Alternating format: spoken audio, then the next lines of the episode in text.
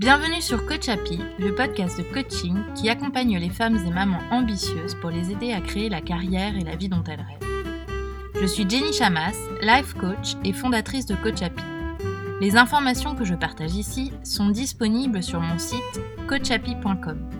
Si vous aimez ce podcast, abonnez-vous sur la plateforme de votre choix. Un nouvel épisode est disponible tous les mardis. Merci à M. Flav qui a laissé le commentaire suivant sur iTunes. Super podcast, je me retrouve tellement dans les situations décrites par Jenny. Elle donne de vrais conseils, faciles à adapter pour s'épanouir tous les jours. Elle donne la pêche. Si vous aussi, vous voulez soutenir Coach Happy, écrivez un commentaire sur Apple Podcast accompagné de 5 jolies étoiles. Je me ferai un plaisir de remercier l'une d'entre vous la semaine prochaine. Merci mille fois. Bonjour, bonjour. Nous voici donc à l'épisode 15 de Coach Happy. Déjà 15 semaines que j'ai démarré ce podcast avec vous. Alors aujourd'hui, j'avais vraiment très très envie de vous remercier. Merci d'être de plus en plus nombreuses et nombreux à m'écouter. Merci de vos retours, de vos commentaires, de vos partages. Tout ça me touche vraiment beaucoup. Ça me réjouit c'est vraiment le fuel qui alimente chaque épisode, cette envie de vous apporter des outils, des réponses à vos questions, et de vous donner euh, un peu de ce qui change ma vie et qui change la vie de mes clientes au quotidien. Cette semaine, je vous parle d'un sujet qui revient souvent dans mes sessions de coaching, le syndrome de l'imposteur. Est-ce que vous restez silencieuse dans certaines conversations? Pourtant, votre cerveau bouillonne, et vous avez une opinion sur le sujet discuté. Mais vous hésitez à la donner parce que vous vous sentez illégitime. Et votre réponse pourrait être à côté de la plaque, ou mal perçue par vos pairs ou par votre boss. Alors du coup, vous vous taisez. C'est plus sûr parce que personne n'aura rien à redire. Votre valeur ne sera remise en question par personne d'autre que par vous. Et puis, vous ne pouvez pas vous tromper si vous ne parlez pas. Finalement, en fait, vous ne serez pas démasqué. Quand on vous complimente sur votre prise de parole en public, ah bah c'est rien, c'est juste un sujet sur lequel vous avez déjà énormément de données, vous avez simplement ajusté le discours. Vous avez une promotion? Ah oui, mais c'est pas parce que vous avez fait du bon boulot, non, c'est juste parce que votre entreprise avait un besoin à ce moment-là et que vous étiez au bon endroit, au bon moment. Vous avez eu de la chance, quoi. Est-ce que c'est ce que vous vous dites? Est-ce que c'est ce que vous pensez? Si oui, alors vous vivez le syndrome de l'imposteur. Le syndrome de l'imposteur, c'est une forme de doute intense qui vous pousse à nier la propriété de tout accomplissement personnel, qui vous pousse finalement à nier de vous attribuer les lauriers. C'est, par exemple, rejeter le mérite lié à votre travail et attribuer votre succès aux circonstances, à des éléments extérieurs hors de votre contrôle, comme par exemple la chance, la quantité de travail, vos relations. Quand vous vivez le syndrome de l'imposteur, vous vous percevez comme quelqu'un de mensonger et vous avez peur qu'un jour votre entourage, comme vos collègues, votre boss, vos amis, s'aperçoivent de votre véritable valeur, que vous estimez souvent proche de zéro. Ce syndrome, il n'envahit pas forcément tous les pans ni tous les moments de votre vie. C'est peut-être dans certaines situations particulières qu'il se manifeste.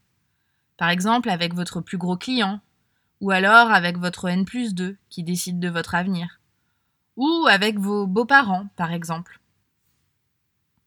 Pourquoi c'est un problème?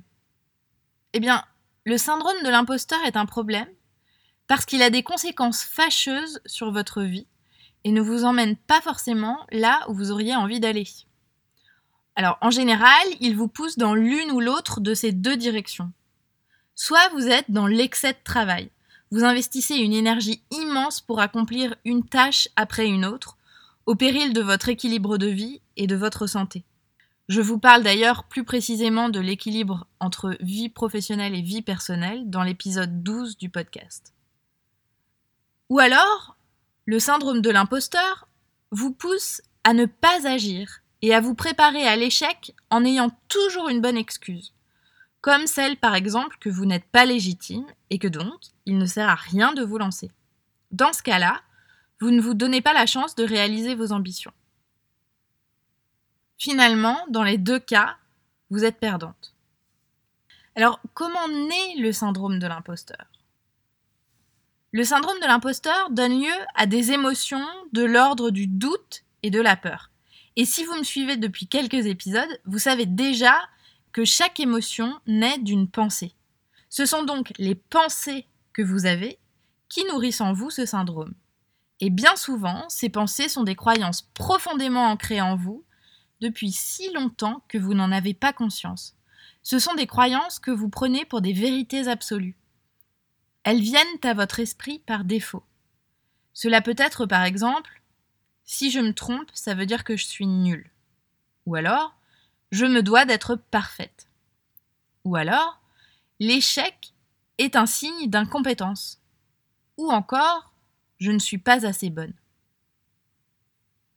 Ces petites phrases cachées dans votre cerveau, que vous avez intégrées dans l'enfance, qui sont nées d'un conditionnement social, ou alors que vous avez entendues quelque part, ces petites phrases, elles suscitent en vous des émotions qui vous amènent à ne pas oser, à rester silencieuse, à vous faire discrète.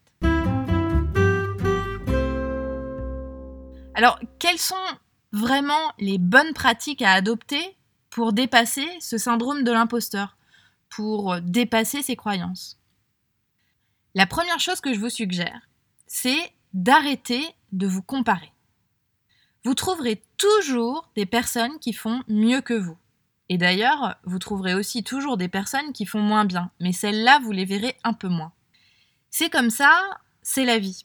Alors, quel est l'intérêt de focaliser votre cerveau sur les gens qui font mieux que vous? Parce que finalement, quand vous faites ça, vous trouvez toutes les preuves que vous êtes une imposteur. Alors, quand cela arrive, parce qu'en fait ça va arriver forcément, quand ça arrive parce que vous êtes resté trop longtemps sur Instagram, ou que vous avez trop écouté vos collègues se vanter de leur brillante évaluation de fin d'année, plutôt que de voir ça comme quelque chose de négatif et de vous rabaisser et de vous sentir inférieur, de vous décourager, de laisser tomber. Demandez-vous plutôt ce que vous pouvez apprendre de cette personne. En quoi peut-elle vous inspirer? Comment ce qu'elle partage peut-elle vous faire grandir? La deuxième étape, la deuxième chose que je vous suggère de faire pour dépasser le syndrome de l'imposteur, c'est de stopper votre course au perfectionnisme. La perfection n'existe pas. Pour personne. Cette quête vous ralentit et vous fait du mal, puisque si la perfection n'existe pas, alors vous ne l'atteindrez jamais. Vous créez donc toutes les conditions pour être déçu de vous à tout moment et pour vous sentir complètement illégitime. Si vous vivez le syndrome de l'imposteur, vous êtes peut-être une habituée du 20 sur 20. Et cette note est obtenue avec beaucoup d'efforts et d'énergie. Pas parce que c'est difficile pour vous de faire du bon boulot, mais parce que vous avez peur de n'avoir que 18. Alors vous donnez tout et vous êtes super vigilante. Car si vous obtenez moins que 20, c'est ce que vous considérez comme un échec.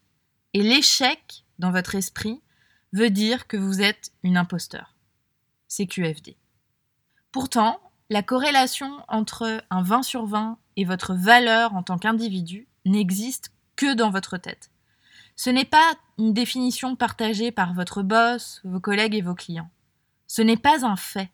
Ce n'est pas une circonstance. Ce sont juste vos pensées. Vous êtes humaine et ce simple fait vous donne une valeur de 100%, que vous ayez une note de 20, de 15 ou de 0 sur 20. Et ne pas avoir 20 ne fait pas de vous quelqu'un d'illégitime. Cela fait juste de vous quelqu'un d'humain. Troisième suggestion, pour dépasser le syndrome de l'imposteur, cultivez l'estime de vous-même et la confiance en vous. Savoir reconnaître vos atouts, vos compétences particulières, vos talents, vos réussites, est un outil inestimable pour dépasser ce challenge. Et d'ailleurs, c'est tellement important que je vous prépare l'épisode 16 sur le sujet. Alors, Plutôt que de vous taire parce que vous avez peur de dire une bêtise, si vous pensiez plutôt au risque de ne pas prendre la parole, de ne pas dire qui vous êtes, de ne pas créer un échange avec vos pairs, de ne pas faire entendre votre voix. Pensez aux possibilités qui pourraient s'ouvrir si vous osiez. Peut-être que vous apporteriez des idées neuves, un nouvel éclairage sur la situation. Peut-être que vous encourageriez les autres autour de vous à s'ouvrir. Peut-être que vous impressionnerez vos pairs, que vous enrichiriez la conversation, que vous créeriez de nouvelles opportunités, que vous seriez fier de vous. Finalement, il me semble judicieux de vous demander que perdez-vous à ne pas oser? N'est-ce pas en fait un plus gros risque que celui de ne pas parler? Celui de ne jamais savoir ce que vous auriez pu susciter en exprimant votre opinion. Des échanges, des opportunités, des idées. Alors si vous décidez aujourd'hui de penser autrement, de vous demander qu'est-ce que je perds à ne pas parler, de vous dire aussi que le ridicule ne tue pas, de vous dire que tout le monde a voix au chapitre et que la valeur des gens ne se mesure pas à leurs opinions ou à leurs notes. Vous êtes 100% valable, comme tout être humain, ni plus ni moins. Vous êtes légitime parce que vous êtes humaine. Cette semaine, je vous propose l'exercice suivant. La prochaine fois que vous vous sentez illégitime, soyez observatrice. Dès que vous le pouvez, et cela peut être a posteriori, car il est parfois compliqué de s'éclipser sur le moment si vous n'êtes pas seul, prenez un papier et un crayon et demandez-vous quelles sont les pensées que vous aviez à ce moment-là quand vous vous sentiez illégitime. Pourquoi vous sentiez-vous illégitime? Questionnez chaque pensée en vous demandant pourquoi vous pensez cela. Donc je vous donne un exemple. Imaginez que vous pensez je suis illégitime car je ne suis pas aussi bonne que tel collègue. À ce moment-là, vous allez vous demander pourquoi. Et la réponse va être peut-être parce qu'elle a plus d'expérience que moi. Et là, vous pouvez vous demander et alors? Et la réponse va peut-être être Eh bien, si elle a plus d'expérience que moi, ça veut dire qu'elle a plus le droit au chapitre. Et là, vous pouvez vous demander Pourquoi? Et la réponse pourrait être Parce que l'expérience détermine la valeur et les compétences d'une professionnelle. Et bim La voilà votre croyance. L'expérience détermine la valeur et les compétences d'une professionnelle. Observez cette croyance sans jugement avec beaucoup de curiosité. Et remarquez que ce n'est qu'une pensée. Ce n'est pas une vérité. Prenez conscience que c'est simplement votre interprétation personnelle. Et cette interprétation-là est complètement facultative. Quand j'ai découvert les outils de coaching, je n'ai pas pu m'empêcher de partager ça avec mes amis et avec ma maman, car je me disais que ça pourrait leur faire autant de bien qu'à moi. Et ça m'a beaucoup aidé de partager mes expériences et ma compréhension des outils avec elle. En fait, c'était vraiment, et c'est toujours, un vrai kiff. Aujourd'hui, les filles, pensez à votre entourage. Quelle amie, sœur, collègue ou voisine pourrait bénéficier de ce dont je vous parle dans Coachapi Avec quelle personne aimeriez-vous partager cela? Envoyez-leur votre épisode préféré. Il suffit d'un clic pour leur apporter un peu plus de bien-être.